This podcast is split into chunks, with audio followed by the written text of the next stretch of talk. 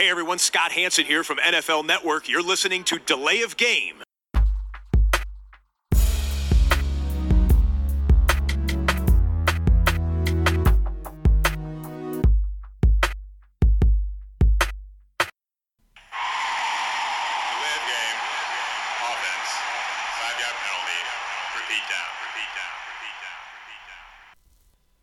Herzliches Willkommen allerseits zu Delay of Game, dem Football Podcast, unsere 29. Episode.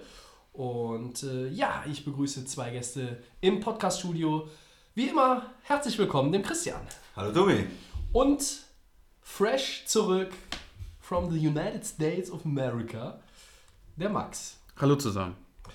Ja, schön Jungs, dass ihr hier seid. Wir äh, haben nochmal kurzfristig ein bisschen auch unser Programm umgeworfen aus aktuellem Anlass, wie man so schön sagt. Bevor wir in die Headlines einsteigen, wollen wir aber natürlich die allseits beliebte oder bei manchen Nicht-Bierliebhabern auch ungeliebte Bierfrage klären. Christian, was hast du am Start? Ja, ich habe erstmal gesehen, du hast mir hier ein Bier verpasst mit 7,9% äh, Alkohol. Ja, aber du bist da ja mit muss ich ja demnächst, muss ich ja demnächst extrem aufpassen, Ja. was, ich hier, was ich hier bekomme sozusagen. Äh, Stream Brew, ähm, ein German Red ist es. Okay, das klingt abenteuerlich. Max, Und ist bei ich dir auch habe so hier, ja, ich habe hier ein Schlappe Seppel Kraftbier aus Aschaffenburg. Okay. Also Gruß an die Ansa. genau, importiert quasi. Äh, bestimmt sehr lecker.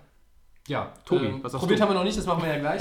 Ich habe ein... Äh, Aber der Max weiß schon, dass es gut ist. Ich glaube Ich das. trinke einen äh, Pepperpilz äh, von Hinburgs Braukunstkeller. Pfeffrig, würzig, Zitrus.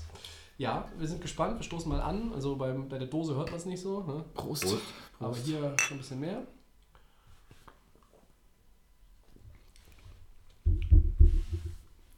Ja, Sehr lecker. Craft Beer und Football Podcast. Das sind unsere Dienstagabende. Christian, merkst du schon. Ich, genau, ich kann schon nicht mehr sprechen. Und äh, wir fangen an mit unseren Headlines. Und ja, ganz aktuell. Die meisten Spieler der Eagles, der amtierende Super Bowl-Champion, wie ihr alle wisst, wollten nicht ins Weiße Haus zum Empfang mit Präsident Donald Trump. Und was sagte der nun?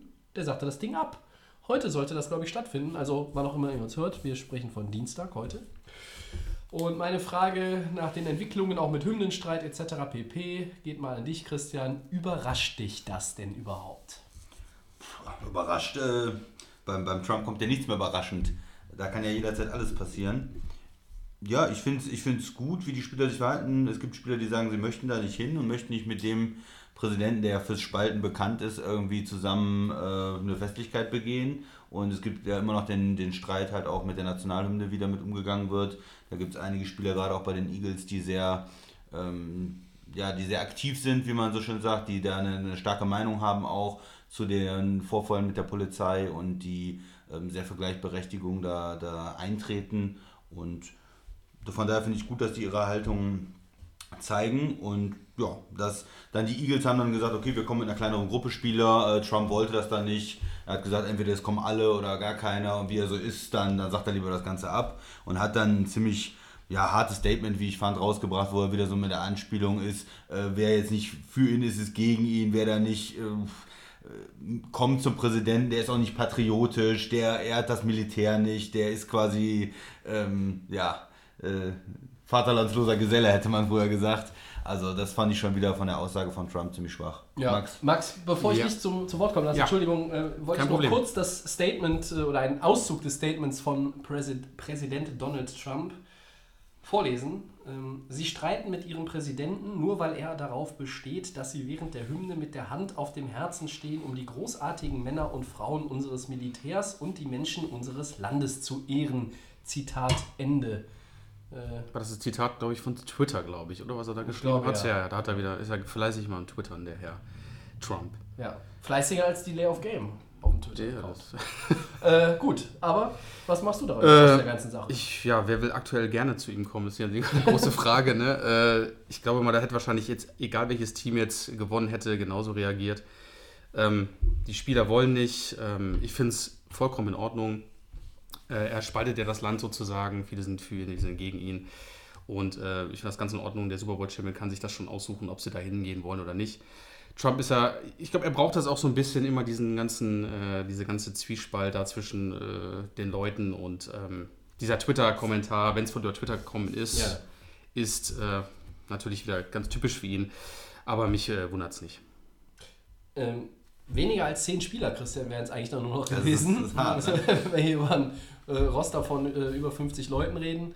Äh, ich weiß jetzt nicht, wie es auf Seiten des Coaching-Staffs ausgesehen hat, aber äh, das ist ja dann auch nicht mehr viel. Aber trotzdem ist es dann ja so auch, äh, anstatt zu sagen, ich empfange die Leute, die Kommen auch Bock auf ja. mich haben, wird das Ganze dann abgeblasen. Das ist dann wieder so, ist es dann wieder Trump die beleidigte Leberwurst oder ist es dann Trump der Machtmensch? Oder ist es beides oder bedingt das eine das andere? Wie, wie muss man das einordnen?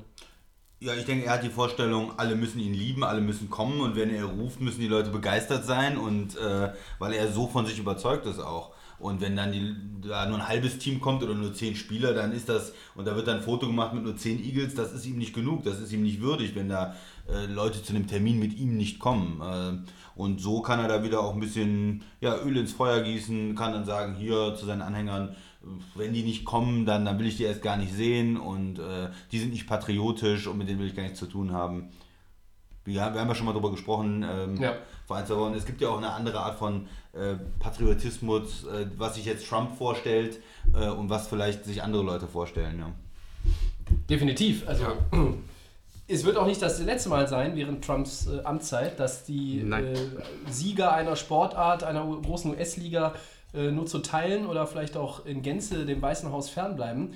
Also einer der ganz großen Kritiker, der ja jetzt kurz vor dem Gewinn seiner nächsten Meisterschaft steht mit den Golden State Warriors, ist Trainer Steve Kerr, äh, der ja regelmäßig auch äh, ein paar deftige Worte für den Präsidenten und seine Politik übrig hat.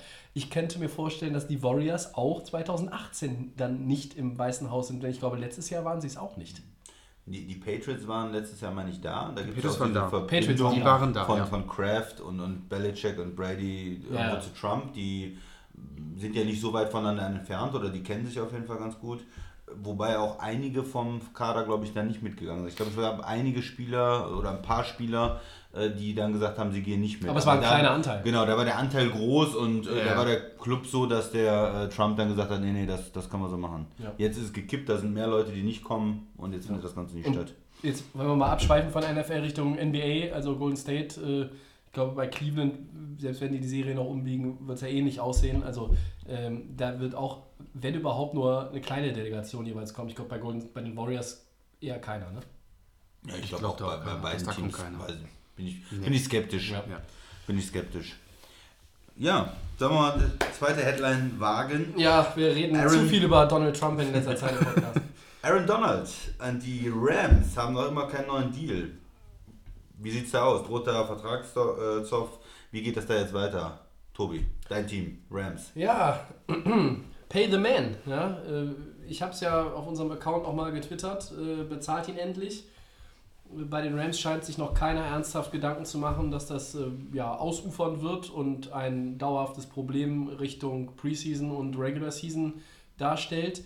Ähm, sie haben in der Offseason ja relativ viele Moves gemacht, haben ge- gezeigt, in welche Richtung es gehen soll. Äh, Super Bowl dieses Jahr, äh, man könnte fast sagen Super Bowl äh, or Bust. Mm, Er hat nicht an den OTAs teilgenommen, hat er im vergangenen Jahr auch nicht. Äh, Da war das Vertragsthema auch schon mal auf dem Tisch hatte aber nicht die Dringlichkeit. Jetzt geht er ins letzte Jahr seines Roo- Rookie-Vertrages und natürlich wollen die Rams ihn bezahlen. Wenn, wenn sie ihn bezahlen, äh, bezahlen sie ihn auch so, dass er, der, äh, dass er den höchst dotierten Vertrag eines Verteidigers in der NFL und in der NFL-Geschichte hat. Aktuell ist das Von Miller von den Broncos, der kriegt 19,1 Millionen Dollar.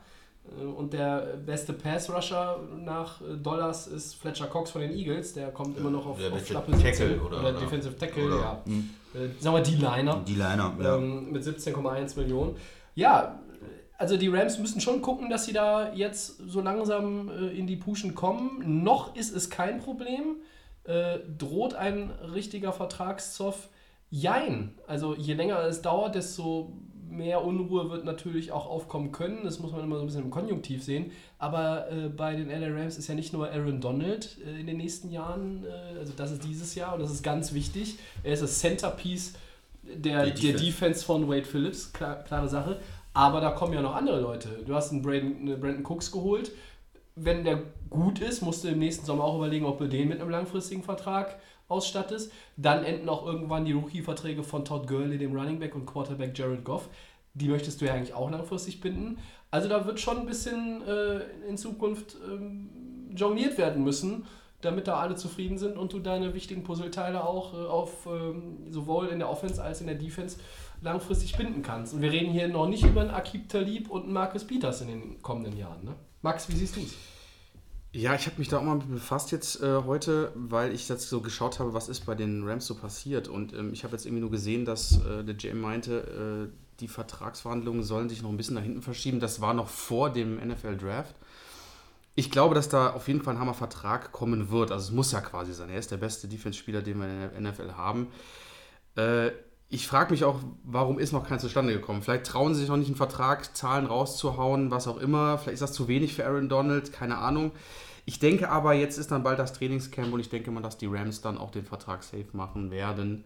Mit ihm, äh, wie er natürlich dann zustande kommen wird, wie groß er sein wird, ist die Frage.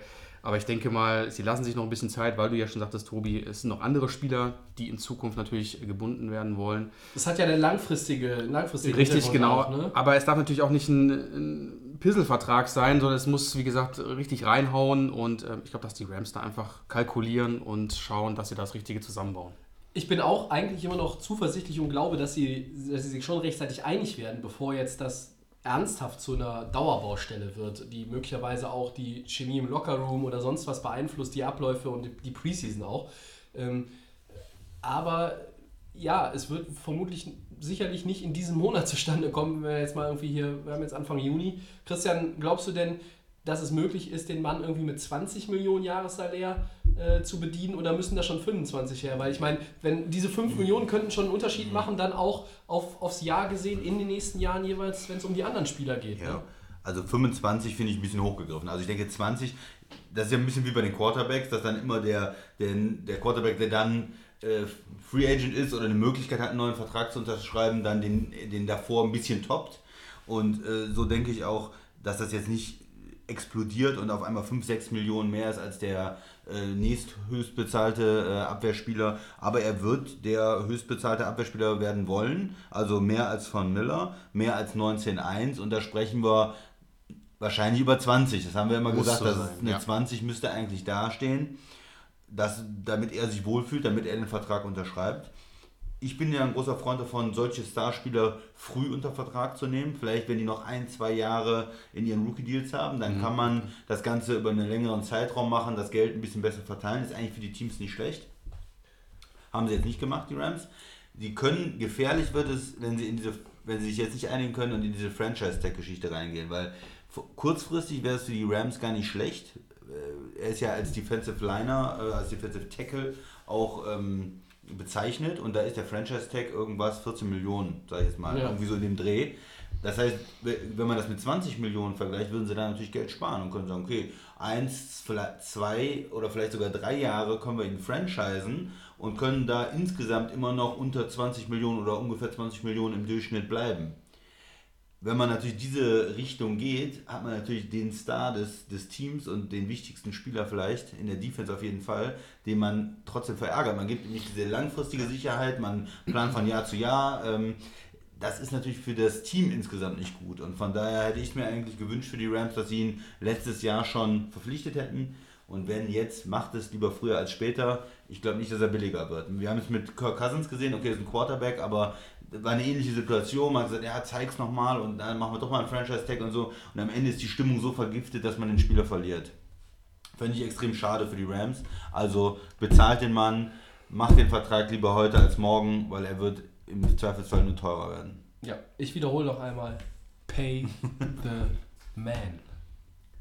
Und zwar richtig. Vor allem, man muss sich jetzt vorstellen, er spielt äh, dieselbe Position oder direkt neben äh, ähm, Schuh. Sch- äh, Schuh jetzt äh, und der verdient äh, deutlich mehr als er dieses Jahr. ne? Ich glaube, der letzte Jahr im Rookie-Vertrag ist irgendwas 8 Millionen und jetzt kommt einer neu ins Team, der da noch nichts geleistet hat und kriegt 14 Millionen. Der hat natürlich eine Reputation, die er Der, mitbringt. der Mann hat auch aber- eine Reputation, aber äh, ist der doppelt so gut wie Aaron Donald? Nein. Ja, Ja. Nein, das sicherlich nicht. Ja, Ja, Pay the man. Genau, dann machen wir äh, mit der nächsten Headline weiter. Und zwar geht es um unsere Patriots. Mal wieder. Die haben wir immer auf dem Schirm hier. Äh, Quarterback Tom Brady und Tight End Rob Gronkowski nehmen am Patriots Minicamp teil. Jetzt natürlich die Frage: Ist das überraschend oder war es erwartbar? Christian, ich starte mal mit dir. Was sagst du? Ja, erwartbar. Ich fand's okay. Also die melden sich, die sind, die sind ja eigentlich immer ähm, vorbildliche Spieler auch. Gronk ist öfters mal auf Partys, aber im Großen und Ganzen ähm, identifizieren sie sich ja auch mit der Organisation. Mich wundert es nicht, dass die jetzt einsteigen. Haben ein bisschen gewartet, steigen jetzt ein. Ist doch okay. Also keine Aufregung, alles gut bei den Patriots. Ich glaube auch, dass das ab, die Abwesenheit der beiden äh, bei den OTAs, das ist jetzt ziemlich heiß wieder gekocht worden. Wir haben es auch hier besprochen, ähm, weil man es auch irgendwo besprechen sollte, wenn man über die NFL redet und über die Patriots. Klar, gehört dazu. Aber also mich überrascht jetzt nicht, dass sie beim Minicamp jetzt aufgetaucht sind und, und uns dabei sind. Ich meine, äh, Brady hat gesagt, ich möchte in der Offseason mehr Zeit mit meiner Familie verbringen. Der Mann ist 40. Okay, so. Äh, Gronk hat gesagt, nach dem äh, Er möchte ein bisschen feiern, hat er nach wahrscheinlich der, nach im Super Bowl. Ich muss mir überlegen, äh, ob ich vielleicht irgendwie dran gehe oder ob ich wiederkomme. So. Eigentlich haben aber die meisten auch schon geahnt und gewusst, gerade die, die so ein bisschen äh, rund um Boston arbeiten und wohnen, äh, ja, der kommt ja auf jeden Fall zurück. So, die sind jetzt wieder da. Äh, Belichick sagt, das haben die nicht zum ersten Mal gemacht. Äh, Brady hätte vor ein paar Jahren das schon mal gemacht. Außerdem hat es noch ein bisschen angekündigt. Im Hintergrund hast du auch noch diese Vertragsgeschichte bei den beiden. Brady möchte gleich auch nochmal einen neuen Deal haben, mutmaßlich über zwei Jahre. Gronk möchte vielleicht seinen Vertrag auch neu strukturieren. Gefühlt möchte er das jedes Jahr. Ähm, Er hat halt ganz am Anfang äh, einen langfristigen Vertrag unterschrieben, extrem langfristig, weil er auch ein bisschen verletzungsanfällig ist. So, die Patriots haben damit einen super Deal und er hat eigentlich jetzt äh, in der Zeit, wo der Cap gestiegen ist und wo auch ähm, er ganz klar der beste Teil in der Liga ist, ist er eigentlich unterbezahlt. Letztes Jahr haben die Patriots das ganz geschickt gemacht. Die haben ihm ein bisschen mehr Geld gegeben und zwar vor allen Dingen über Incentives, haben gesagt, wenn du so und so viele Touchdowns hast, wenn du so und so viele Yards hast, Pro Bowl, was weiß ich, verschiedene Sachen, dann kriegst du mehr Geld und da konnte der sich, sagen wir mal, ein, zwei Millionchen dazu verdienen. Das ist ja wie bei dir wahrscheinlich auch, Max. So klar, ein paar, paar Incentives mal eben. mich natürlich mit. Und äh, so, jetzt äh, könnte man sich vorstellen, dass sie vielleicht auch für die nächsten Jahre sowas machen, ohne jetzt langfristig ganz viel Geld in ihn zu investieren, weil er natürlich auch immer die Frage ist, wie lange spielt er noch, aber mit solchen Incentives zu sagen, komm, wir sehen schon, du bist der beste Tight End und hier kannst du auch nochmal ein, zwei Millionen mehr verdienen. Und Brady, da kann man jederzeit mal ein, zwei Jahre dranhängen. Wenn er jetzt so spielt wie letztes Jahr, sehe ich da auch wenig äh, Risiko für die Patriots, da nochmal ein, zwei Jahre dran zu hängen an den Vertrag. Er ist ja sowieso auch jemand, der für das Team ein bisschen verzichtet hat in den letzten Jahren auch. ja. Max, deine Meinung zum Thema? Äh, Ich schließe mich da euch an. Also wie gesagt, ähm, kein Wunder, es ist jetzt, wird es auch Zeit, dass sie dazukommen. Sind ja die neuen Rookies auch, wie gesagt, jetzt dann auch im, äh, im Trainingscamp mit dabei. Das heißt, was mit Teamchemie kennt- zu tun. Genau, dass man einfach dann, wie gesagt, die auch kennenlernt. Und ähm, ja, wie gesagt, das ist ganz in Ordnung. So. Ja. Genau. So, äh, machen wir die nächste Headline. Ja. Und zwar geht es diesmal um, geht es um äh, den Linebacker Clay Matthews von den Green Bay Packers. ja. Der will auch einen neuen Vertrag. Äh, nee, der hat, hat einen Vertrag. Der hat einen guten Vertrag. Letztes Jahr übrigens. in- Und zwar, äh, lustige Geschichte quasi. Ähm, er hat sich bei äh, einem Charity Softball Event, also bei einem Spiel, äh, die Nase gebrochen. Ja. Und äh, klingt aber gar nicht lustig. Nein. Richtig. Äh, sollten Spieler, das ist unsere Frage natürlich, äh, sollten Spieler solche Aktivitäten in der Offseason besser nicht ausüben, sozusagen, dass sie dann irgendwie ein Handicap haben für Trainingscamp oder für die kommende Saison? Da wir einen Green Bay Packers Fan hier natürlich in unseren Reihen haben, fragen wir ihn Wo? doch als Wo? erstes. Ach, ach, Christian. Ja, ja. Ja, ich sehe da kein Problem. Also die machen dieses, ähm, dieses Spielchen oder dieses, dass die da pitchen bei diesem Softball-Game seit 15 Jahren. Da kommt immer ein berühmter, das war früher Donald Driver oder wer auch immer, und dann hat er was gemacht oder Nelson in den letzten Jahren und jetzt war es halt mal Matthews und Adams waren da, der, der Receiver auch und die, die pitchen da und dann, äh, ja, trifft er den so, dass er ihn genau ins Gesicht kriegt, auf die Nase, Nase gebrochen. Ja, aber das kann auch bei allen anderen, allen möglichen anderen Aktionen passieren. Ich glaube nicht, dass so ein Baseballspiel jetzt so gefährlich ist, dass man das verbieten muss. Ja, er wird jetzt operiert und dann wird er, äh, wird die Nase ein bisschen gerichtet, dann wird er auch wieder spielen. Ich sehe da kein großes Problem. Man, man, es gibt gewisse Lebensrisiken und, und die sind einfach da. Ja, also Mike McCarthy hat ja auch gesagt, äh, der Coach, das ist eigentlich jetzt aus seiner Sicht kein großes Problem und würde jetzt auch nicht in Zukunft äh, gerade bei diesem Event da eine Teilnahme verbieten. Ähm, ist ein bisschen unglücklich gelaufen. Ich meine, der macht jetzt nicht Free Climbing in den Rocky Mountains oder irgendwie so ein Käse, ne, sondern der war bei einem Softballspiel. Und äh, ja, was soll da? Ich meine, ich glaube, das ist schon das, fast das Schlimmste, was, ihm da hätte passieren können. Ja, genau. Ja, äh, was sollen die Spieler auch groß machen? Die dürfen sich ja auch mal draußen aufhalten, sag ich mal so. Ne? Man kann sie nicht nur abschotten, Ja. damit sie dann fit sind und äh, kann passieren. Ne? Also, Käfighaltung in Wisconsin ist auch, glaube ich, abgeschafft schon. Ist abgeschafft. 14, Für- 14, für Clay 18. Matthews Ja. ist, ist, freilaufend. ja, Also hast du auch ein bisschen. Ne, ja. alles gut. So, konform mit, ja. Kam vor. Ja, ähm, in die Headlines noch mit äh, reingerutscht äh, ist eine traurige Mitteilung. Ähm, da wollen wir gar nicht groß drüber diskutieren, aber ähm, mit Dwight Clark, ehemaligen Wide Receiver der San Francisco 49ers, ist ein ganz großer des Spiels äh, von uns gegangen. Der 61-Jährige litt unter der Nervenkrankheit ALS und ähm, ja, ist jetzt äh, verstorben. Clark, wer ihn nicht kennt, ähm, ging 82 mit einem legendären Spielzug in die Geschichtsbücher ein. 10. Januar 82 war er ähm, an einem Touchdown beteiligt, der heute bis heute nur als The Catch bekannt ist. Eine ja, legendäre Sequenz äh, im NFC Conference Game zwischen den Cowboys und den San Francisco 49ers. Die 49ers lagen bis kurz vor Schluss mit sechs Punkten hinten. Montana bediente äh, ja, aus der Not heraus in der Endzone den Kollegen Clark. Der fing den Ball, brachte die, Finger, äh, die Fußspitzen äh, auf den Boden, die, äh, mit den Fingerspitzen hat er den Ball gefangen. Die 49ers gewannen das Spiel nach dem anschließenden Extrapunkt, feierten zwei Wochen später ihren ersten von fünf Super Bowl-Titeln. Ja, Dwight Clark, ähm, ich glaube, nicht nur in San Francisco wird er unvergessen bleiben, als einer der ganz großen, ähm, ja, unter den, glaube ich, Top 20 Momenten der NFL-Historie hat er da für immer seinen Platz. Wir machen die Headlines zu und gehen auf unser Zwischensegment, den Coinflip. Heute in der Ausgabe, welchen Veteranen Free Agent würdet ihr noch holen für euer Team? Und da haben wir uns aber wieder ganz was Feines ausgedacht. Meine erste Frage an euch beide. Wer möchte denn zuerst antworten, ist mir eigentlich egal. Stichwort Wide Receiver. Wen würdet ihr denn eher noch ins Team holen, wenn, keine Ahnung, sich einer bei euch jetzt verletzen würde? Jeremy Macklin oder Eric Decker? Ich starte mal. Ja, fang an. Christian Ähm, guckt jetzt auch schon gelangweilt, du musst anfangen.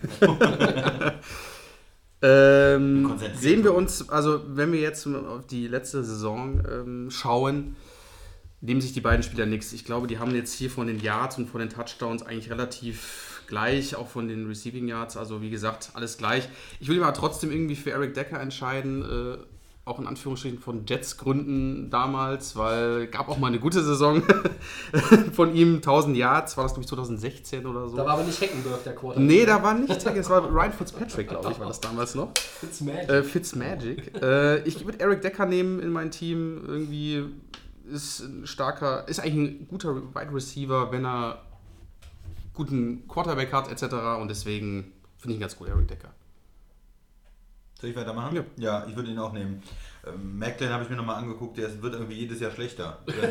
Das ist seit drei Ja, aber bei Jahren Eric Decker ist Jahren auch ein Ups und Downs. Das werden wir bei Decker aber auch. Ja, aber Decker hat auch in komischen Teams dann gespielt, zum Teil bei den Jets am Ende oder dann Broncos, äh, jetzt, Jets. Ähm, äh, Titans hat er letztes Jahr dann gespielt.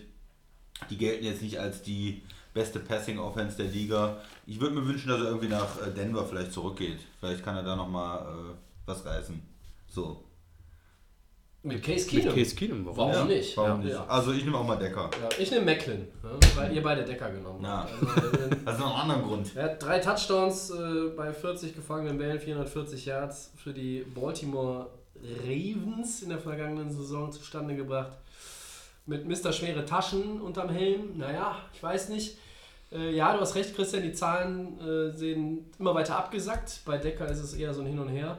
Ich glaube aber, je nachdem, es gibt einige Teams, die könnten diese, diese 1 gegen 1 Fähigkeit, die er hat, gerade an der Seitenlinie, die Explosivität von früher ist vielleicht nicht mehr so bei, bei den 100%, wo er mal war, aber äh, in gewissen Situationen, äh, glaube ich, ist der Mann durchaus noch brauchbar. Ich entscheide mich deshalb für Macklin. Gut, Running Backs. Adrian Peterson oder der Marco Murray? Max. Ja, Ja. Äh, DeMarco Murray. Äh, nach diesem Peterson-Drama da mit Kindesmisshandlung etc. vor ein paar Jahren. Achso, okay. Oh, jetzt werden Äh, ja da alte ich, Geschichten äh, da bin ich ausgegraben. al- ganz alte Geschichten. Ist auch seitdem er dann wieder in die NFL gekommen ist, die, äh, die Leistung eher miserabel, sag ich mal so. Und DeMarco Murray hat sozusagen seinen Starting-Job ja verloren in Tennessee. Ähm, und ich denke da an die Glanzzeiten zurück. Äh, klar, Adrian Peterson darf man auch nicht vergessen, der war auch richtig stark äh, vor ein paar Jahren. Aber so, wenn ich jetzt mich entscheiden dürfte, DeMarco Murray würde pass passen zu meinem Team. Tobi. Genau.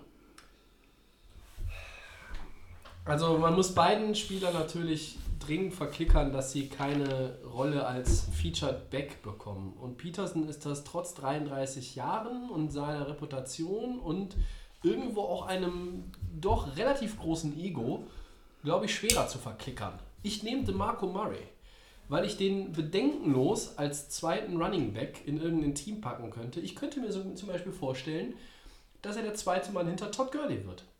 Gut, in der Pass Protection bei den LA Rams könnte ich mir vorstellen, würde er reinpassen. Wo er auch gut reinpassen würde, weiß ich nicht, als zweiter Mann vielleicht bei den LA Chargers. Ich würde auf jeden Fall Murray nehmen und nicht Peterson. Christian. Ja, du hast mir vor dem Podcast gesagt, ich darf auf keinen Fall keinen nehmen, ja. Das war wirklich, äh, das gilt auch immer noch, ja. Du würdest- du würdest keinen ja. nehmen? Ich, ich will eigentlich keinen von beiden. Eigentlich würdest du keinen nehmen.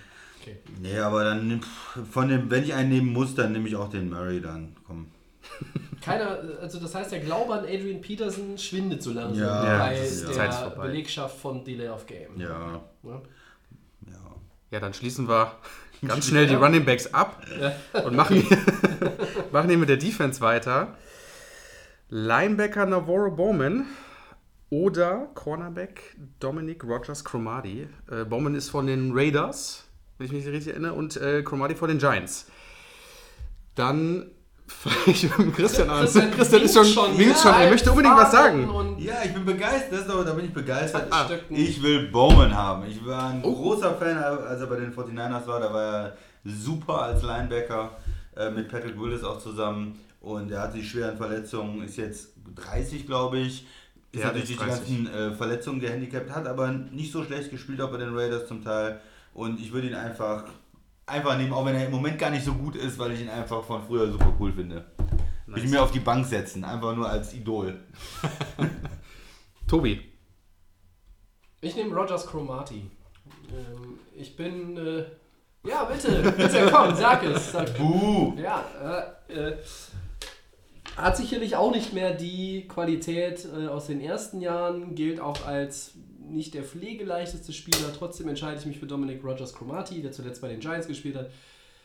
Ich glaube, als bei manchen Teams sogar als zweiter Corner noch durchaus äh, ja,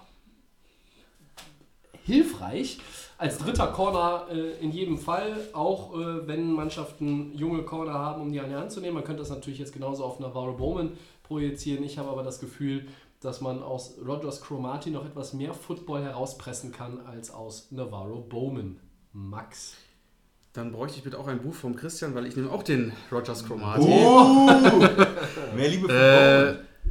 klar, äh, bei den Giants Anfang äh, der Karriere sehr gut gespielt. Ähm, ich glaube aber auch, dass er junger, agiler immer noch ist. Vielleicht mit einem neuen Team. Ähm, die Giants hinter sich lassen und ähm, er ist jung. Er ist relativ jung noch, in Anführungsstrichen, und ich würde sagen, ähm, er wird fürs Team besser sein als Bowman. Deswegen Cromartie. Okay, ja. Dann äh, sind wir uns einig, dass wir uns nicht einig sind. Also ich glaube, äh, doch, bei hatten wir alle, nee, Alle Murray. alle, alle Murray, da waren wir uns einig. Gut. Ja. Aber von Cornerback Dominic Rogers Cromartie, was für eine Überleitung. Ihr seht, ihr seht es schon kommen. Ihr habt es Ich, schon ich vorher habe mir kommen auch sehen. gerade gedacht, Ja. ja, ja. Äh, kommen wir zu unserem Delay of Game Top 5 und da wir jetzt die Offense und auch die Head Coaches abgegrast haben, wechseln wir in die Defense und wir starten mit unseren Top 5 Cornerbacks. Dominic Rogers Cromartie rechne ich mal fest damit ist bei keinem in den Top 5. Das ist richtig. Okay. Wenn der Max jetzt mich komisch angeguckt hätte, wäre das schon wieder falsch gewesen.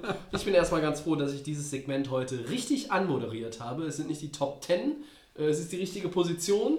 Äh, Also, Top 5 Cornerbacks.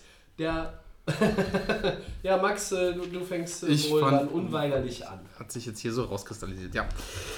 Äh, die Cornerbacks in der NFL, ja, das ist ein ganz heikles Thema. Also es war schwierig. Für alle Neulinge Genau. unseres äh, Podcasts und auch noch nicht so äh, erfahrenen Zuschauer der NFL, Cornerbacks, das sind die Sportskameraden, die in der Regel den Receiver des gegnerischen Teams abdecken und äh, ja, so. Das sind auch diejenigen, die eigentlich die meisten Interceptions auf Seiten der Verteidigung verbuchen können im Laufe einer Saison, wenn sie denn einigermaßen was auf dem Kasten haben. Ja, So, jetzt, jetzt dann Max. äh, gerne. Danke. Ich fange mal an mit der Nummer 5. Äh, fünf könnten bei mir fünf Spieler haben, nenne ich noch mehr. Ich habe mich jetzt einfach äh, nach meinem Bauchgefühl nach Jalen Ramsey von den Jacksonville Jaguars habe ich jetzt auf der 5 genommen. Das hat den Grund, erstens, klar, wir wissen alle, wie Jacksonville gespielt hat letzte Saison, war super klasse. Überraschungsteam, ähm, weit gekommen ähm, und ich bin einfach ein Fan von Jalen Ramsey. Ich mag seinen Style, wie er Football spielt, ich mag die Provokation, die er macht. Ähm, ich finde das immer super, wenn dann irgendwo äh, einer hier zeigt, er ist der Größte, er ist der Beste. Ähm, aber er war, wie gesagt, auch stark, hat konstante Leistung gebracht. Bis zum Ende, bis dann sie leider ausgeschieden sind in den Playoffs. Und ich denke, dass er das auf jeden Fall in die neue Saison mitnehmen wird. Deswegen Jalen Ramsey bei mir auf der 5. Ja, da mache ich weiter mit Nummer 4. Da habe ich Marcus Peters. Äh, ja, es, ich könnte ihn auch auf höher setzen. Ich habe ihn jetzt auf 4, äh, mich für 4 entschieden. Äh, ich kenne mit, also es gibt keinen, der so krass mit den Emotionen auch mitgeht, wenn er, wenn er auf dem Spielfeld steht wie Marcus Peters. Ich kann mich nur an diese 13. Woche letztes Jahr erinnern, dieser leckende Penalty Flag Wurf in das Publikum. Allein da hat er für mich schon äh, noch weiter oben verdient, ist aber auch viel gelandet. Äh, war einfach lustig, war toll. Der, man merkt, er hat Emotionen, der will einfach zeigen, dass er krass drauf ist, dass er gut spielen kann. Deswegen Markus Peters bei mir auf der 4. Äh, Und ein sehr konstanter Cornerback auch eigentlich Richtig. in seinen bisherigen Jahren in Genau. NFL. Ne? Also wenig Leistungsschwankungen zu erkennen. Dann habe ich da auf der Nummer 3 Chris Harris Jr. genommen. Christian lacht. äh, aus dem Grund, ich habe mir seine Statistiken angeschaut. Wenn das jetzt alles so richtig ist und ich richtig geschaut habe, ist es so, dass er echt die letzten, letzte Saison den Receivern echt weniger als 10 Yards pro Spielzug erlaubt Ja. hatte. Und ähm, das ist einfach krass. Konstant, keine Frage, wer so äh, stark spielt und so die Receiver da äh, in die Bedrängnis äh, bringt, ist für mich, könnte auch wie gesagt auf 2 oder 1 stehen. Ich habe Chris Harris Jr. auf die 3 genommen. Dann habe ich Nummer 2, ist bei mir äh, der ehemalige Seahawks Cornerback und jetzt 49ers ist Richard Sherman auf der 2. Ich habe ihn so genommen, weil wir einfach so auf die letzten Saisons auch zurückschauen. Also seitdem, wir mit den Seahawks, seitdem die Seahawks ein Thema sind in der NFL, war ja auch auf jeden Fall ein großer Punkt, warum die Seahawks Absolut, auch so ja. drauf sind. Und ich habe einfach so konstant, der ist auch ein Trash-Talker, wie gesagt, stehe ich ja drauf, habe ich ja schon gesagt. Ähm, aber er ist einfach auch gut, er ist stark, er ist extrem schnell und er ist einfach einer, der das Spiel auch lesen kann, der weiß, wo der Ball kommt. Und ich denke mal, mit den 49ers wird er wahrscheinlich ich, ich wage mich mal vor, also ich wage mal so eine These, ich sag mal so, dass er wahrscheinlich mit den 49ers noch mal stärker sein wird, als er mit den Seahawks, weil einfach ein neuer, neuer Quad, äh, neues Team ist und ich denke mal, das könnte ihnen Push geben, deswegen bei mir auf der 2. Also nichts mit Zenit überschritten. Nee, ja, aber trotzdem, ich denke, dass er einfach mit dem neuen Team da aufwachen wird wieder und die alte ähm, Leistung zurückbringen wird. Deswegen bin ich auf der 2. Und auf der 1 habe ich Patrick Peterson von den Cardinals. Ich glaube, der hat vielleicht auch einer von euch. Ähm, auch wieder gesagt, einer, der lange Zeit schon in der Liga spielt, konstant gut ist. Ich habe, wie gesagt, mir auch die Statistiken angeschaut. Die Quarterbacks werfen ungern in seine Richtung. Das habe ich, ähm, also das Ja. ist wirklich so. Also Das ist immer ein gutes Zeichen, ähm, ne? die Quarterbacks versuchen zu vermeiden, da wo Peterson steht, ähm, dass da der Ball hinkommt, weil einfach wissen, der ist so nah am Mann, der ist so agil, der ist so stark, ähm, dass er entweder, der, dass er einen Pick macht als Interception oder ähm, was auch immer passiert oder den Ball einfach nur wegschlägt. Ähm, ich glaube, das ist keine Frage. Patrick Peterson ist für mich die Nummer 1 in der NFL, deswegen auch verdient die 1. Wer möchte? Der Christian. Christian. Der Erstmal stark. Äh, Ja. Am Anfang habe ich gedacht, oh Mensch, wir haben schon wieder alles gleich, aber es ist auch ein paar Unterschiede gibt es doch. Ähm, vielleicht ein, ein Kommentar am Anfang zu Sherman. Für mich in den letzten Jahren keine Frage, keine Diskussion, ein Top 5 äh, Cornerback. Ich habe bis jetzt so gesagt, okay, er hat die schwere Verletzung, Achillessehne, äh, da weiß ich nicht, wie er zurückkommt. Von daher habe ich ihn jetzt mal rausgenommen. Okay. Äh, für die letzten Jahre auf jeden Fall. Jetzt diese Saison oder wenn jetzt gerade ein Spiel wäre, wüsste ich nicht genau, auf welchem Leistungsstand er ist, weil es einfach so eine schwere Verletzung ist. Ähm, kann aber gut sein, dass er auch äh, dieses Jahr wieder auf einem Top-5-Niveau spielt. Und das zweite ist, äh, wir haben ja einige gute Rookies auch gesehen äh, letztes Jahr. Die habe ich alle nicht reingenommen, weil für mich muss man mindestens mal zwei Jahre auf einem sehr guten Niveau spielen, um wirklich in den Top 5 Cornerback der Liga. Eine Saison kann immer, sag ich mal, Zufall sein oder hat man noch nicht bewiesen, auf welchem Niveau man wirklich spielt. Man ist, spielt vielleicht nur gegen die Nummer 2 Receiver oder sowas. Ich möchte das ein bisschen länger sehen. Okay, genug der Vorrede. Ich habe äh, auf die 5 äh, tatsächlich auch äh, Chris Harris gesetzt von, äh, von Denver. Da dachte ich eigentlich, ich hätte jemanden, der so ein bisschen äh, unterm Radar ist, äh, den man nicht so oft beobachtet zusammen mit Talib, da ähm, die beide sehr, sehr gut waren die letzten Jahre. Ähm, Ein perfektes Duo eigentlich gewesen. Talib jetzt bei den Rams. Chris Harris noch ein bisschen stärker sehe ich ihn, weil er beides spielen kann. Er fängt immer am Anfang äh, Outside an, er geht aber auch in den Slot, spielt da sehr, sehr gut in der Mitte vom Feld, variabel einsetzbar und ist eigentlich da so ein, so ein Traumcorner für, einen- für einen Defensive Coordinator. Und ist eigentlich auch seit Jahren äh, auf einem konstant hohen Niveau, ne? was, Über was Jahre wir auch hinweg, ja. äh, über Markus Peters eben schon gesagt haben. Ja. Der Mann, du weißt, was du von ihm bekommst. Ne? Konstant guten Football, ja. Und er kann sich in, in jedes Schema und er kann sich in, auch an verschiedene Koordinator, der, die Anpassung fällt ihm auch relativ leicht. Und das geht immer relativ schnell. Und das, das Gefühl, gerade auch bei Denver, dass er eigentlich von Beginn an zu den zwei, drei besten Defendern in dem Team ähm, gehört, wo alles funktioniert. Seine Abläufe, äh, die, die Koordination, äh, das mit, die, die Sicht, äh, das, alles, das, das passt alles wunderbar. Ne? Also für mich ist es auch ein absoluter Top-Corner. Christian, bitte. Ja, jetzt habe ich auf der 4 noch jemanden, den du nicht, äh, oder jetzt jemanden, den du nicht hattest. Ja. Und zwar AJ Bouye von den äh, Jacksonville Jaguars. Den der- hatte ich auch schon. Ja, Aber na, der ist da hingewechselt und Ja. ähm, da, will man, da überlegt man vielleicht zwischen Ramsey und ihm, wenn man Genau, da nehmen möchte. ich so, habe ihn ja. genommen. Äh, sensationell, ja, die, die Jacksonville Defense letztes Jahr. Die hat zum einen von dem Pass Rush gelebt, ganz klar. Auf der anderen Seite aber auch von den Cornern, die, die super gespielt haben. Und er ist ein Spieler, der sehr, sehr wenig zulässt und, und ganz solide arbeitet und, und tackelt und ähm, die Wide Receiver da beschattet. Also Nummer 4, ähm, Boje von Jacksonville. Ja, jetzt wird's, äh, ge- geht's weiter, nach, ge- geht's weiter nach vorne. Ich habe dann äh, auf 3 äh, unseren Freund Markus Peters, den du auch Ah, okay. äh, hattest. Ich bin ja ein ganz großer Fan, weil er, äh, er gibt manchmal auch mal einen Touchdown ab oder macht manchmal auch Sachen, die vielleicht den äh, Defensive Coordinator nicht so gefallen, weil er da auch mal was probiert, versucht, einen Pass abzufangen. Aber er hat halt diese, diese Ball Ball Skills, er holt die Interceptions, er holt die Fumbles, er ist irgendwie in der richtigen Position und wenn dann eine Interception passiert, dann war immer Kansas City, ja, äh, Peters natürlich wieder. Und äh, von daher, äh, ja, ist er da dabei. Ähm, auf der 2, äh, Jalen Ramsey, Jacksonville. Ich bin mit beiden Corner von Jacksonville Uh. gegangen, weil sie mir letztes Jahr so gut gefallen haben und weil, wie du gesagt hast, er ist jemand, der nimmt es mit jedem äh, Nummer 1 Wide Receiver auf, der will Ja. die Competition haben, der sagt, komm her, ich gegen mich kriegst du keinen Catch. Und äh, er wird vielleicht auch in ein, zwei Jahren dann der beste Corner der Liga sein, Jalen Ramsey. Und auf Nummer 1 habe ich jetzt mal jemanden genommen, den du auch nicht hattest. Ach, ja, okay. es ist nicht Patrick Peterson, Oh. sondern ich habe mich, ähm, wobei Peterson auch so in der erweiterten Auswahl äh, war für mich, klar, ist auch ein eine Menge. Zeug. Ja. Ähm, ich habe mal äh, Casey Hayward genommen, den Mann von Oh. den äh, Los Angeles Chargers. Ah, ähm, der in den letzten Jahren extrem gut gespielt hat, der sich äh, weiterentwickelt hat nochmal. Der war ja am Anfang in Green Bay. Mir, mir fällt es immer ein bisschen schwer, das zu sagen, weil er, weil Green Bay ja auch in den letzten Jahren äh, Corner gefehlt haben.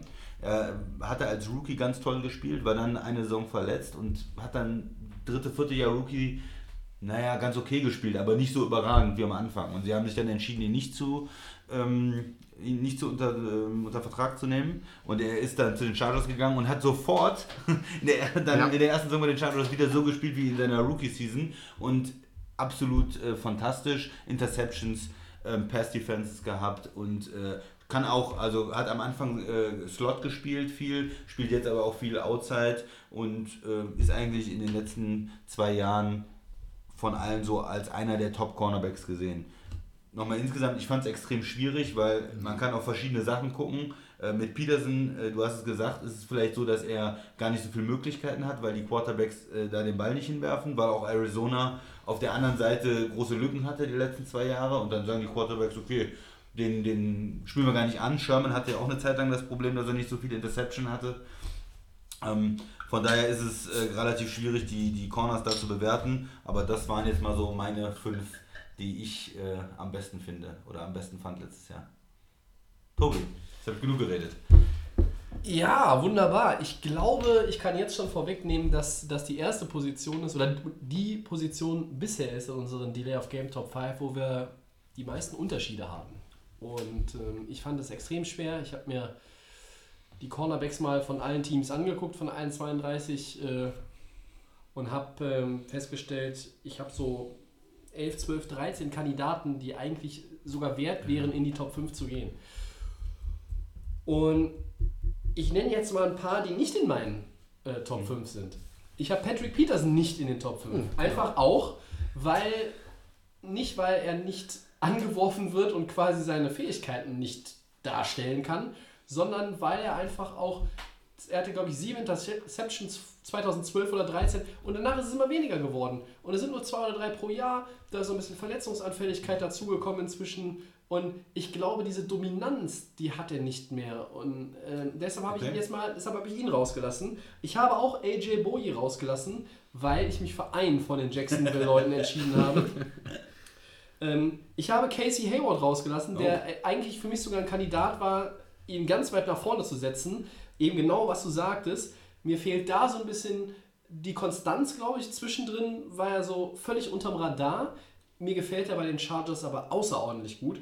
Ähm, wer mir auch wirklich gut gefällt seit Jahren ist Chris Harris, keine Frage. Das habe ich, ja, das habe ich eben auch eingehakt. Das ist ein super konstanter äh, Verteidiger, von dem du jeden Spielzug 110 Prozent, ich meine, ich, wir wissen ja alle, man kann nicht mehr als 100 Prozent geben, aber in dem Fall sage ich es jetzt trotzdem mal, 110 Prozent erwarten kannst. Der Mann ist immer voll da. Das ist so ein Never-Give-Up-Spieler, den jedes Team gebrauchen kann und, und jedes Team ist froh, wenn sie einen solchen Spieler haben. Richard Sherman, klar, äh, Keep Talib, das sind auch Leute, die gehören in eine Top 10 in- sicher rein, in eine Top 5 bei mir jetzt sind sie nicht, da, nicht drin. Und auch habe ich überlegt, ihn reinzunehmen, habe es dann aber gelassen, Tredavious White von den Buffalo Bills. Das ist ein Corner, der völlig, Unterm Radar. auch. völlig Ja. unterm Radar ist. Ja? Äh, Das ist in meinen Augen einer der besten Verteidiger, vielleicht in der vergangenen Saison sogar der beste Verteidiger, den Buffalo hatte. Und äh, da ist noch Steigerungspotenzial. Und das ist das richtige Stichwort, bevor ich jetzt zu meinen Top 5 komme. Denn da sehe ich, die habe ich auch gerade nach dem aufgestellt, wie ich sie noch sehe mit Steigerungspotenzial. Die haben noch Luft nach oben. Also hast schon- Rookies nicht ausgeschlossen, wie ich Nein, höre. absolut nicht. Also das verrät natürlich euch jetzt schon so ein bisschen. Ja, ich ihr wisst, schon- ein Jacksonville, Ein Jacksonville ist noch und da. Ein Rookie ist drin. Einer ist noch drin, ja. Ich fange jetzt aber mit, mit äh, Platz 5 an. Da ist einer, äh, den habe ich in der letzten Saison immer mal wieder auch, ich glaube noch bevor wir unseren Podcast angefangen haben, habe ich äh, Thanksgiving, habe ich hier Detroit geguckt und habe ich gesagt, dieser Mann gehört eigentlich in den Pro Bowl. Und das ist Darius Slay. Darius Slay, oh. von Detroit. den Detroit Lions. Der. Mann hat in 2017 acht Interceptions weggefischt. So. Der hat in, seinen, in den Jahren davor in der NFL, der hat so ein bisschen gebraucht, um reinzukommen. Detroit hat jetzt traditionell nicht unbedingt eine Shutdown-Defense. Der hat mir aber im vergangenen Jahr extrem gut gefallen und ich glaube, dass er das bestätigen kann in 2018. Deshalb Darius Slay von Detroit auf der 5. Auf der 4 habe ich Marcus Peters. Ein Muster an Beständigkeit, hoher Unterhaltungswert. Ja. Äh, hast du gesagt, Max, der Christian sagt auch zu Recht, gib mal da irgendwo den einen oder anderen Catch auch ab. Aber das ist auch so ein bisschen ein Gamble, um dann hinterher vielleicht gegen denselben Receiver zu sagen, ah, das hast du eben so gemacht, du willst es jetzt nochmal versuchen. Nein, mein Freund, das funktioniert nicht und zack ist er durch und macht sechs Punkte auf der anderen Seite. Ja? Und das hoffe ich ja, dass wir das bei den Rams dann auch mit Marcus Peters dieses Jahr häufig sehen werden. Ähm, auf der 3 habe ich äh, einen Mann, äh, der ist hier mir bei euch beiden völlig untergegangen. Warum eigentlich? Xavier Rhodes. Der ist nicht so gut. Jetzt Von den- mal von Du hast mir letztes Jahr erzählt, das wäre der beste Corner überhaupt. Nee, das habe ich nicht Ja, erzählt. Wo, äh, ist das irgendwo bei einem Podcast? oder Nee, so? das war noch bevor wir Nee, angefangen das habe haben ich mit bestimmt nicht gesagt, dass Ja. es die beste Corner überhaupt ist. Das ist auch ein äh, guter Start in Corner in der Liga. Hier, die Vikings haben auch mehrere gute Corner. Aber Top 5, weiß ich nicht, Tobi. Was nicht, also ich habe auch, Vikings war nicht der, einer der krassesten jetzt die letzten Jahre überhaupt von den Vikings? Ich Also Xavier zurückblicke, Rhodes hat eine überragende ich Saison gerade sagen, der gespielt. hat auch Weltklasse-Saison gespielt. So, ja. Und er ist bei euch beiden Nasen ist der Nee. völlig Ja, untergegangen. Habe ich gar nicht auf dem Zettel stehen. Hier, Ja, weil du nicht an den gedacht hast, Junge. nee, nee, nee. Ich Ja. habe an den gedacht, aber der ist bei mir nicht Ist dabei. der, ist der nicht gut genug? Nee, ist mir nicht gut Ja, genug. aber, Reicht mir aber, äh, nicht. Aber AJ Boye auf 4 oder was? Ja, der ist besser. AJ Bowie. Auf jeden Fall ist der besser. Toll, super. Nee, also Xavier Rhodes. Und Ähm, Slayer ist ja nur genommen wegen den Interceptions, ist ja klar, dass sich das beeindruckt hat. Den habe ich auch am Zettel, aber so gut ist der nicht. Ach, den hast du auf dem Zettel. Ja. Aber Xavier Rhodes hast du nicht Ja, auf dem Zettel. nee, hab ich nicht. Das erstaunt mich. ne? Gut, dass ich schon das nächste Bier aufgemacht habe. Das ist ja furchtbar, die Top 5. Kann man ja gar nicht ertragen hier. Also, Xavier Rhodes, Shutdown Corner der Vikings. Überragende Saison gespielt. Und auch da, mein Stichwort, ich glaube, der wird noch besser. Das gleiche gilt für die beiden Leute, die ich auf 2 und 1 habe. Und auf 2, auch bei keinem von euch drin. Christian hat die Rookies hier rausgelassen. Ja, Marshall Lattimore wird. Marshawn Lattimore, Lattimore, ja. my man, New Orleans Saints, der Defensive Rookie of the Year. Ähm, der wird auch noch besser. Ich glaube, das ist keine Eintagsfliege. Äh, das ist ein First-Round-Pick. Das ist ein Corner, der auf Jahre in der NFL einen Impact haben wird, ähnlich wie es ein Darrell Reeves hat. Wer übrigens hier. Oh, also jetzt vergleichst du ihn Oder schon hatte- mit Reeves. Ich Also vergleiche aber ihn nicht, ich sage ja ähnlichen Impact auf Jahre gesehen. So. Natürlich muss er das erst noch bestätigen, aber Lattimore hat das Talent, ja, er hat die, die Fähigkeiten, um äh, diese Fußstapfen auch wie ein Patrick Peterson, dass er irgendwann mal in einem Atemzug in zehn Jahren mit denen genannt wird. Und auf 1 Hassan Ramsey. Jalen Ramsey. Auf der Eins? Ja, den setze ich auf 1, weil ich glaube, dass der äh, und Lattimore, das sind die dominierenden Corner der kommenden Jahre. Noch vielleicht nicht in 18, aber in 19 und 20. Das sind die beiden, äh, das sind die Petersons der übernächsten und darauffolgenden Saison. Die Leute, die gar keiner mehr anwerfen will. Da traut sich dann irgendwann gar keiner mehr. So, dann gehen die Zahlen vielleicht irgendwo in die Richtung, wo man sagt, so wie ich jetzt bei Peterson, oh, oh. aber äh, Lattimore und Ramsey, einfach großartige Leute, ganz, ganz viel Luft nach oben, obwohl sie schon auf dem absoluten Top-Level sind. Deshalb Jalen Ramsey bei mir auf der 1. Und jetzt meine Frage an euch, liebe Freunde. Welchen Corner, der sich für ganz, ganz toll hält, haben wir alle drei nicht? Josh Norman. Ja, Josh ich auf den habe ich die ganze Zeit gewartet. Nee, der wird nicht Josh kommen. Den habe ich aber auch nicht reingewählt. Der Nein, steht bei mir nicht mal auf dem Zettel für Nee. die Top, Top 10. Ja? Nee, bei mir auch nicht. Nee, bei mir auch nicht. Da geht ja eher noch ein Tredavious White und ein Peterson und ein Was ist denn hier rein. mit, ähm, hier, wenn Sascha hier wäre, würde er wahrscheinlich äh, Patrick Robinson sagen. Der, Von den der war nicht mal der beste Corner in Washington letztes Jahr. Ja, das stimmt. Der, der Fuller war besser, den sie jetzt getradet haben nach Ja. der City. Ja, du hast recht, Max. Patrick Äh, Robinson Natürlich, haben wir auch noch, ne? äh, Robinson von den, von den Eagles. Eagles. Der war den stark, muss man Fall. auch stark, äh, auf dem Schirm haben. Aber zu Norman vielleicht noch was, äh, der ist natürlich hoch bezahlt und der hat damals in Carolina auch gut gespielt und der ist auch ein Nummer 1 Corner für sein Team. Kann man schon sagen, der ist ja jetzt nicht grottenschlecht, Nein. aber für mich ist er Ja. auch nicht in den Top 10 oder in den Top 15 der, der Liga. Also er ist, das fällt schon ein bisschen ab. Das Äh, ist, der, das ist vollkommen der Punkt, weil es geht dann nur äh, einmal den, den Spieltag dann gegen die Giants mit oder Beckham, das ist das Einzige, wo er mal in Anführungsstrichen dann, äh, dann mal Medienaufmerksamkeit hat, in Anführungsstrichen, obwohl er ja wirklich auch konstant gut ist. Aber Josh Norman ist für mich auch nicht jetzt die Nummer, äh, die Nummer. ist ungefähr Oder so die Top Xavier 10. Rhodes Kategorie. Also, nur damit das hier mal klar ist, der Christian hat Ja. mir den Rhodes letzte Saison ständig angepriesen als absoluten Topspieler. Und jetzt hat er den. Verwechselst du vielleicht mit Harrison Smith, den Safety von den Vikings? Ach, den fandst du auch gut. Den ja, stimmt. ich gut, ja, aber ja. du fandst Rhodes auch gut. Ja, schlecht ist er nicht. Okay. Okay. Gut. Also Harrison Smith wird bei den Safeties wohl auf 1 beim Christian landen. Das ist dann schon ein Spoiler. Nein, nein, nein. Ja, äh, ich fand die, die Day of Game Top 5 diese Woche, da war eine Menge drin. Interessant, ja. Und äh, Corner äh, ist vielleicht auch schon die spannendste Position. Vielleicht auch nicht. Ihr könnt da gerne widersprechen.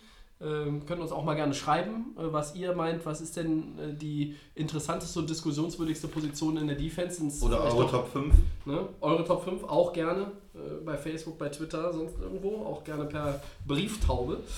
Und äh, damit machen wir die Top 5 für diese Woche zu und gehen in die Four Downs. Erstes Down, ähm, jetzt wird es wieder ein bisschen melancholisch, nicht so sehr wie bei Dwight Clark, aber Bears Tight End Zach Miller arbeitet nach seiner schweren Knieverletzung am Comeback. Nun statten ihn die Bears mit einem neuen Einjahresvertrag aus, obwohl er 2018 wohl kaum spielen dürfte. Äh, ist aber trotzdem ein feiner Zug der Bears, oder, Max? Ja, äh, sehr feiner Zug.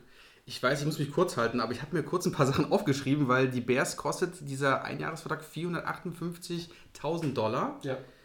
In Wenn er tatsächlich Schmerzensgeld. Genau, Schmerzensgeld. Wenn er doch spielen sollte und zumindest nur ein Spiel, würde er 790.000 Dollar. Das habe ich mir heute bei NFL auf der Seite ähm, herausfinden können. Ähm, besser kann es für ihn im Moment ja nicht sein, wenn du quasi trotz Verletzung und du kannst dir quasi da irgendwie Zeit noch lassen. Ähm, nette Geste von den Bears, dass sie das machen. Äh, muss sehr viel Sympathie haben, Zack Miller. Und äh, ist natürlich klasse, dass man natürlich ein Team dahinter einem stehen hat, die dann sagen, äh, wenn du kommst, wir sind für dich da. Und äh, ja, ist auf jeden Fall äh, eine krasse Sache. Christian. Ja, man muss nochmal die Verletzung sich vielleicht ins Gedächtnis rufen. Äh, Es war eine extrem schwere Verletzung, der hätte fast sein Bein verloren. Genau, eine Ähm, Arterie gerissen, habe ich auch. Äh, Musste jetzt neunmal operiert werden Genau. insgesamt. Äh, Mich wundert dann fast schon, dass er überhaupt noch an einem Comeback arbeitet. Dass ein Spieler, der schon ein bisschen älter ist, äh, nach so einer schweren Verletzung dann nochmal versucht zurückzukommen. Weil eigentlich, denke ich, müsste er auch genug verdient haben. Er hatte ja ein paar Verträge in der Liga, äh, um dann zu sagen, okay, ich, äh, das reicht mir jetzt eigentlich. Aber er ist so Football verrückt, er will nochmal angreifen anscheinend. Ähm, ich weiß es nicht, ob er es wirklich schafft oder ob das so eine Art ähm, Goodwill von den Bears nur ist oder ob er wirklich nochmal spielen wird dieses Ist ja Jahr. auch eine Art Motivationsschub, ne? man darf nicht vergessen, wenn du siehst, okay, ähm, du hast ein Team im Hintergrund, die sagen dir, zahlen nochmal eine Menge Geld und ähm, das vielleicht dann nochmal der Grund ist, dass man sagt, okay, man gibt vielleicht nochmal alles, äh, dass man vielleicht nochmal aufs Spielfeld zurückgehen kann. Ne? Ja. Das ist sehr unwahrscheinlich. Zack Miller ist 33 Ja. Jahre alt. Das gehörte eigentlich auch zu den Tight Ends, die ich gerne gesehen habe in der NFL. Ähm, es ist sehr, sehr unwahrscheinlich, dass er 2018 aufs äh, Feld kommt für ein Spiel. Es wäre sicherlich eine absolute Feel-Good-Story. Ich sage jetzt mal womöglich, womöglich auch die Feel-Good-Story der Bears schlechthin in 2018, weil die werden die Playoffs Oh. nicht erreichen. Ähm, ja, ein feiner Zug ist es allemal. Ne? Ähm, aber also er, er, arbeitet, aber es, er arbeitet schon an einem Comeback. Ja. Also er will schon nochmal spielen. Ja, ja, er versucht's. Da mit 35 oder? Ja, Ist so ein bisschen ein Fragezeichen für mich, okay. Ja, Green Bay nimmt doch äh, viele Alte veteranen Tight Tight Ends. ja, ja, ja. vielleicht spielt er nächstes Jahr in Green Bay. Dann machen wir mit dem nächsten Down weiter. Und zwar Rookie Wide Receiver Christian Kirk von den Cardinals ist mit dem Vorwurf der Sachbeschädigung freigesprochen worden.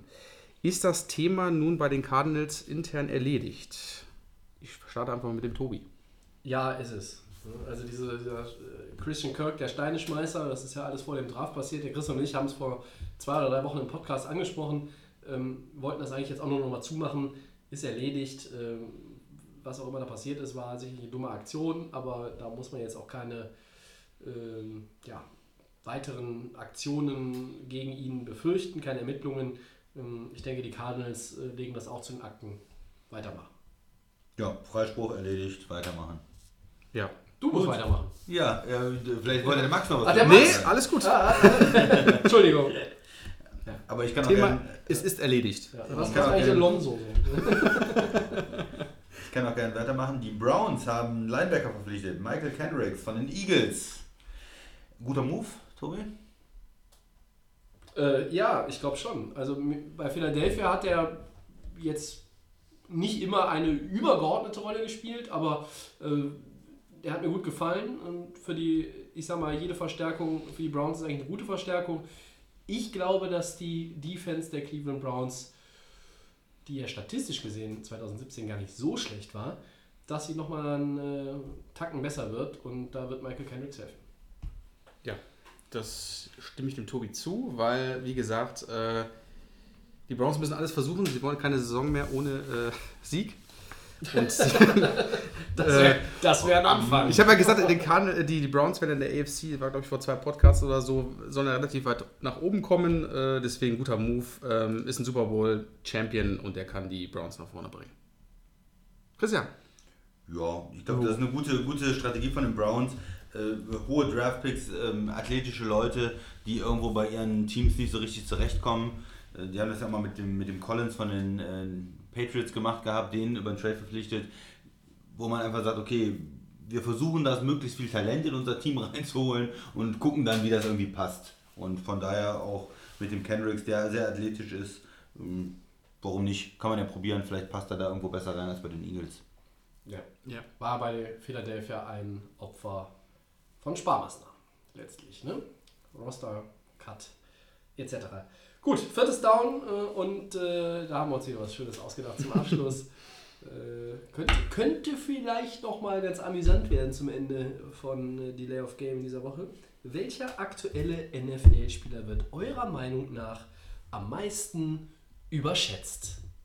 Ich starte das mal. Oh! Äh, Gilt Jay Cutler als aktueller NFL-Spieler? noch nicht. Wir warten das Trainingscamp ab. Wie gesagt, er ist auch für alle Positionen gedacht. Jacob, da kann alles. Äh, Auch Punt Return, ne? Der macht, ähm, für Geld macht er alles.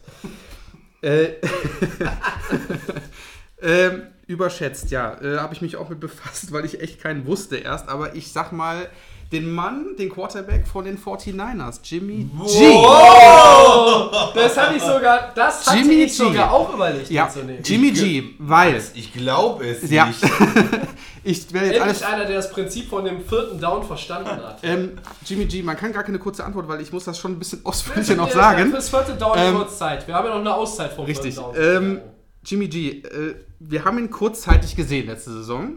Äh, in San Francisco wird davon gesprochen, das habe ich heute einen Artikel gesehen im Internet.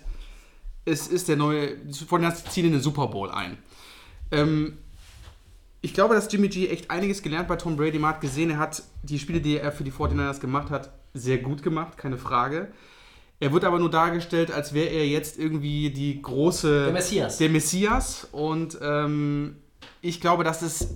Also es kann wirklich so sein, aber ich glaube, man muss erstmal noch eine komplette Saison abwarten, ob er wirklich dann bereiter ist, dieses Team zu führen, mit den Veränderungen, die auch bei den 49ers stattgefunden hat.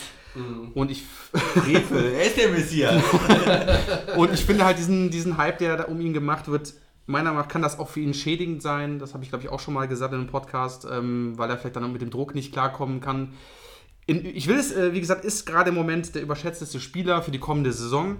Und ähm, Jimmy G, ähm, ich bin gespannt. Ich freue mich für die 49ers, wenn die natürlich weit kommen sollten, aber ob er das schaffen kann oder wird, schauen wir mal. wir werden, wir, Kurze Frage nur, wie viele Gerne. Spiele hat der Mann denn schon verloren? Oder gestartet? Oh, jetzt kommt er mit der Tour. oh, oh. Gibt es da welche? Gab es da irgendwie, hat er schon mal verloren? Wir, se- wir setzen jetzt Jimmy G schon auf die, in die Aber Headlines für, ist die für, nächste den, Ausgabe. ja, für den Super Bowl hier. Äh, ja, das ist alles gut und schön, ja, keine Frage. Aber ihr müsst auch selbst zugeben, es wird sehr viel Bohai gemacht und ähm, man muss erstmal eine komplette Saison abwarten. Das ist richtig. Bevor der Christian jetzt mit seinem Genau. schlechtesten Spiel um die Ecke kommt, äh, wir werden wahrscheinlich ab nächste Woche nochmal warnen, bevor das vierte Down kommt, dass er die Lautstärke etwas leiser dreht. Ich habe nämlich eben gesehen, es hat schon. Hat er hier äh, tatsächlich im wahrsten Sinne große ja. Wellen geschlagen. Jimmy G macht Äh, Emotionen Also wir, wir bitten das zu entschuldigen, aber äh, wir senden ja äh, quasi ungeschnitten und äh, authentisch und deshalb, ähm, ja, äh, wir übernehmen auch keine Rechnungen von äh, HNO-Ärzten. Jetzt kommt der Christian. Jetzt hau einen raus. Ich komme auch mit dem Quarterback. Jetzt bin ich mal gespannt. Und ich komme mit dem äh, Quarterback der Giants, mit Eli Manning. Oh, Ja, das ist, äh, Da gibt es ein kräftiges Also da Buch gibt's von wirklich mir. ein- da gibt's der Mann auch ein hat Buch von mir. zwei Super Bowl-Ringe. Ja, das ist ein Grund, warum Hey, er wer war denn in den beiden Super, Bowl -Ring, äh, Super Bowls denn der MVP? Oh, ich kann es dir beantworten. Das war beide Mal Eli Manning. Aha, Also stellst cool. du Eli Manning mit Jimmy G gleich. Nee, ich stelle ihn ja viel weiter runter eigentlich. Also er ist ein bisschen überschätzt jetzt mittlerweile. Ähm, er hat die letzten Saisons nicht mehr die Leistung gebracht. Da ist immer noch der Name Manning, da sind auch die Super Bowl-Titel. Ähm, aber das ist natürlich alles vergangene, vergangene Größe und nicht aktuelle Größe. Und äh, ohne Odell ist da schon sehr, sehr düster gewesen äh, in der letzten Saison, was er gespielt hat. Ja, von daher, der lebt eher von den Receivern. Und ja, Eli Manning ist für mich äh, ein bisschen überschätzt. Also dafür hast du dir jetzt auch nochmal das hier verdient. Kommt gar nichts. Oh. Ja, Eli Manning, überschätzt. Jetzt ist die Zeit Tobi. der Giants mit Barkley. Eli, come back. Ja, immer hinein. So, also ähm, Jimmy G habe ich tatsächlich auch kurz überlegt, weil dieser Hype einfach riesengroß ist und welche die Reputation. Aber die hier, Christian hat ja, Entschuldigung, Christian sagt ja, ist ja Super Bowl-Kandidat auf jeden Fall. Hier, Jimmy G macht das für die 49 Super Bowl kann der nicht, aber Ja, ist ein Ist das Wahnsinns- weit? Spieler. ist ja weit aus dem Fenster gelegt. Ja, ich gehe vielleicht in der Saisonvorschau im August noch so weit, dass ich sage, die 49ers bleiben auf der Position, wo sie jetzt in unserer, in unserer Helmtabelle hängen, hinter den Cardinals auf der 4. Gut, also was anderes. Äh, Eli Manning, ich kann, das, ich kann beides nachvollziehen, ehrlich gesagt, was ihr, die Spiele, die ihr genannt habt. Warum auch nicht? Ähm, ich habe drei Leute auf dem Zettel äh, für den Fall, dass ihr beide nennt, habt aber keinen von meinen genannt. Jetzt muss ich mich eigentlich für einen entscheiden. Kannst du auch alle drei nennen. Ne? Ich sehe schon auf den. Wen wen soll ich nehmen? Ich habe Soll sie, ich den nämlich obersten auch- nehmen? ich hab sie nämlich auch auf dem Schirm gehabt. Soll ich auch einen Quarterback nehmen? Ja, Na komm, ich nehme auch einen Quarterback. Der überschätzteste Spieler der NFL ist Kirk Cousins. den hatte ich aber auch hier auf dem, auf dem Zettel stehen, neben Aber- Jimmy G. Absolut. Ja, Absolut. Der Mann spielt mittelmäßig Ich habe mit hab das Washington Gefühl, ihr habt beide gar keine Ahnung hier vom Football. Hey, wie sagt denn neulich jemand, äh, ich bin doch Wir hier nur den der Sascha, wir Moderator. müssen den Sascha wiederholen, wollte ich gerade sagen. Ja. Ich bin ja hier nur der Moderator. Ja? Ich bin nur der Host. ja. Ahnung vom Football haben ja andere, deshalb lade ich mir die ein. Okay, ja. So. Ja. Der Max fällt fast vom Stuhl. So, also lustig bei Delay of Game soll es ja immer mal wieder zugehen. Wir versuchen jetzt nochmal so ein bisschen eine Spur Genau. von Ernsthaftigkeit reinzubringen. Also ich nehme jetzt Kirk Cousins, weil ihr auch Quarterbacks genommen habt und ich hatte, wie gesagt, einen Quarterback, einen Cornerback und einen Wide Receiver. Ich nenne die anderen gleich noch. Norman. Toll. Ja, das ist ja Überraschung kaputt gemacht. Das ist ja schäbig. So, nein.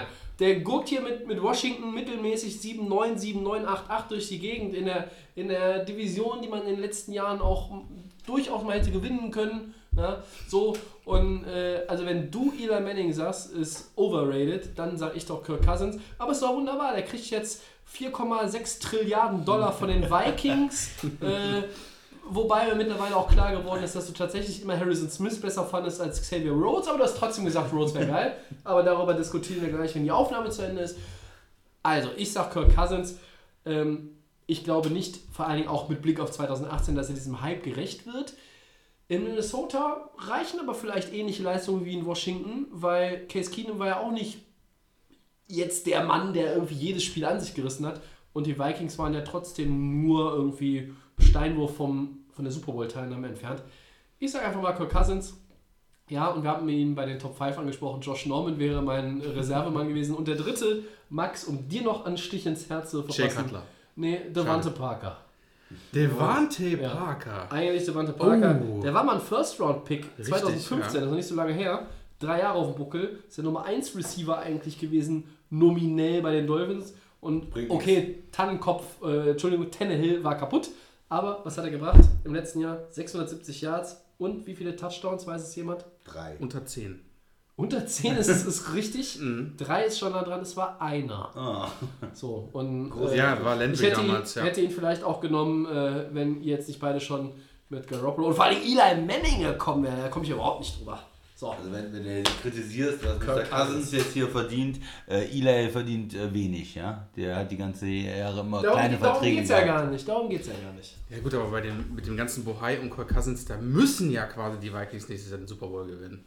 Deswegen hätte ich auch. bestimmt. Ist, ja, Ja, das, müssen- das Championship aber- Game kann ja nur Kirk Cousins Ja. gegen Jimmy Garoppolo heißen. Mich würde es nicht überraschen. Ich würde sich überraschen. Ja gut, dann wir fassen zusammen. Das würde bedeuten, folgende Teams, die Playoff-Ambitionen haben, kommen nicht ins NFC-Title-Game. Die Philadelphia Eagles, die New Orleans Saints, die LA Rams, Green Bay Packers. die Green Bay Packers, nur um mal vier zu nennen. Aber gut, wollen wir mal sehen. Wir können ja noch eine kleine Wette machen. Jetzt hier im Podcast. Ja? So, ich sage, die Anzahl der Siege von Kirk Cousins und Jimmy Garoppolo in der Regular Season in Addition ist weniger als 17. Weniger als 17, ja, da schlage ich ja jederzeit ein. Da würde ich aber auch mehr sagen. Ja. Ah, da Zehn, würde Siege, Tobi. zehn Siege Vikings, 6 49ers. ich- zehn Siege, weiß ich, 649. Die übliche, die übliche Ja, Sache. Sixpack. Ja, Alles Sixpack Bier. Ja, meine NBA-Wetten laufen übrigens immer noch in meine Richtung. Aber das ist Die laufen in deine Richtung. Ja, nee. Wie steht's denn? Wie steht's denn in den Finals? ja, aber ich bin ja ein Sixpack vorne. Mhm.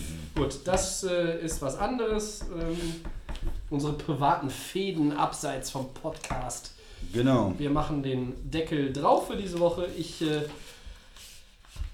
verweise wie immer an dieser Stelle auf Facebook, Facebook, und Twitter, Delay of Game NFL. Da findet ihr uns, folgt uns, empfehlt uns weiter, liked unsere Seite und ähm, ja, interagiert mit uns. Äh, gerne nicht immer nur auf den Gefällt uns Knopf, äh, sondern schreibt uns und pöbelt uns an oder lobt uns irgendwie in Wort und Bild gerne, was auch immer. Wir sind bei Soundcloud ähm, und bei iTunes zu finden und Christian bei The Fan FM. The Fan FM, absolut. Überall und kostenlos. Ähm, unsere Merchandising-Abteilung arbeitet fieberhaft an den nächsten Produkten. In diesem Fall an den ersten, die irgendwie vielleicht auch in die Welt hinausgehen. Ich bedanke mich fürs Mitmachen bei Max. Dankeschön. Ich bedanke mich wie immer beim Christian. Gerne, Tobi. Wir werden gleich noch ein bisschen über Jimmy Garoppolo, Kirk Cousins, Eli ja. Manning diskutieren und natürlich auch Xavier Rhodes. Nimm die Tonspur raus. Ja, äh, wir sind nächste Woche wieder für euch da. Ähm, möglicherweise, ich weiß nicht, brauchen wir, müssen wir ihn jetzt ankündigen? Wir haben ja letzte Woche gesagt, möglicherweise mit dem Sascha, es wurde nichts draus. Mal schauen, was draus wird. Ja, viel Spaß beim Hören, bleibt uns gewogen und empfehlt uns weiter, liken und so weiter und so fort. Bis dahin, viel Spaß, eine gute Woche. Ciao. Tschö.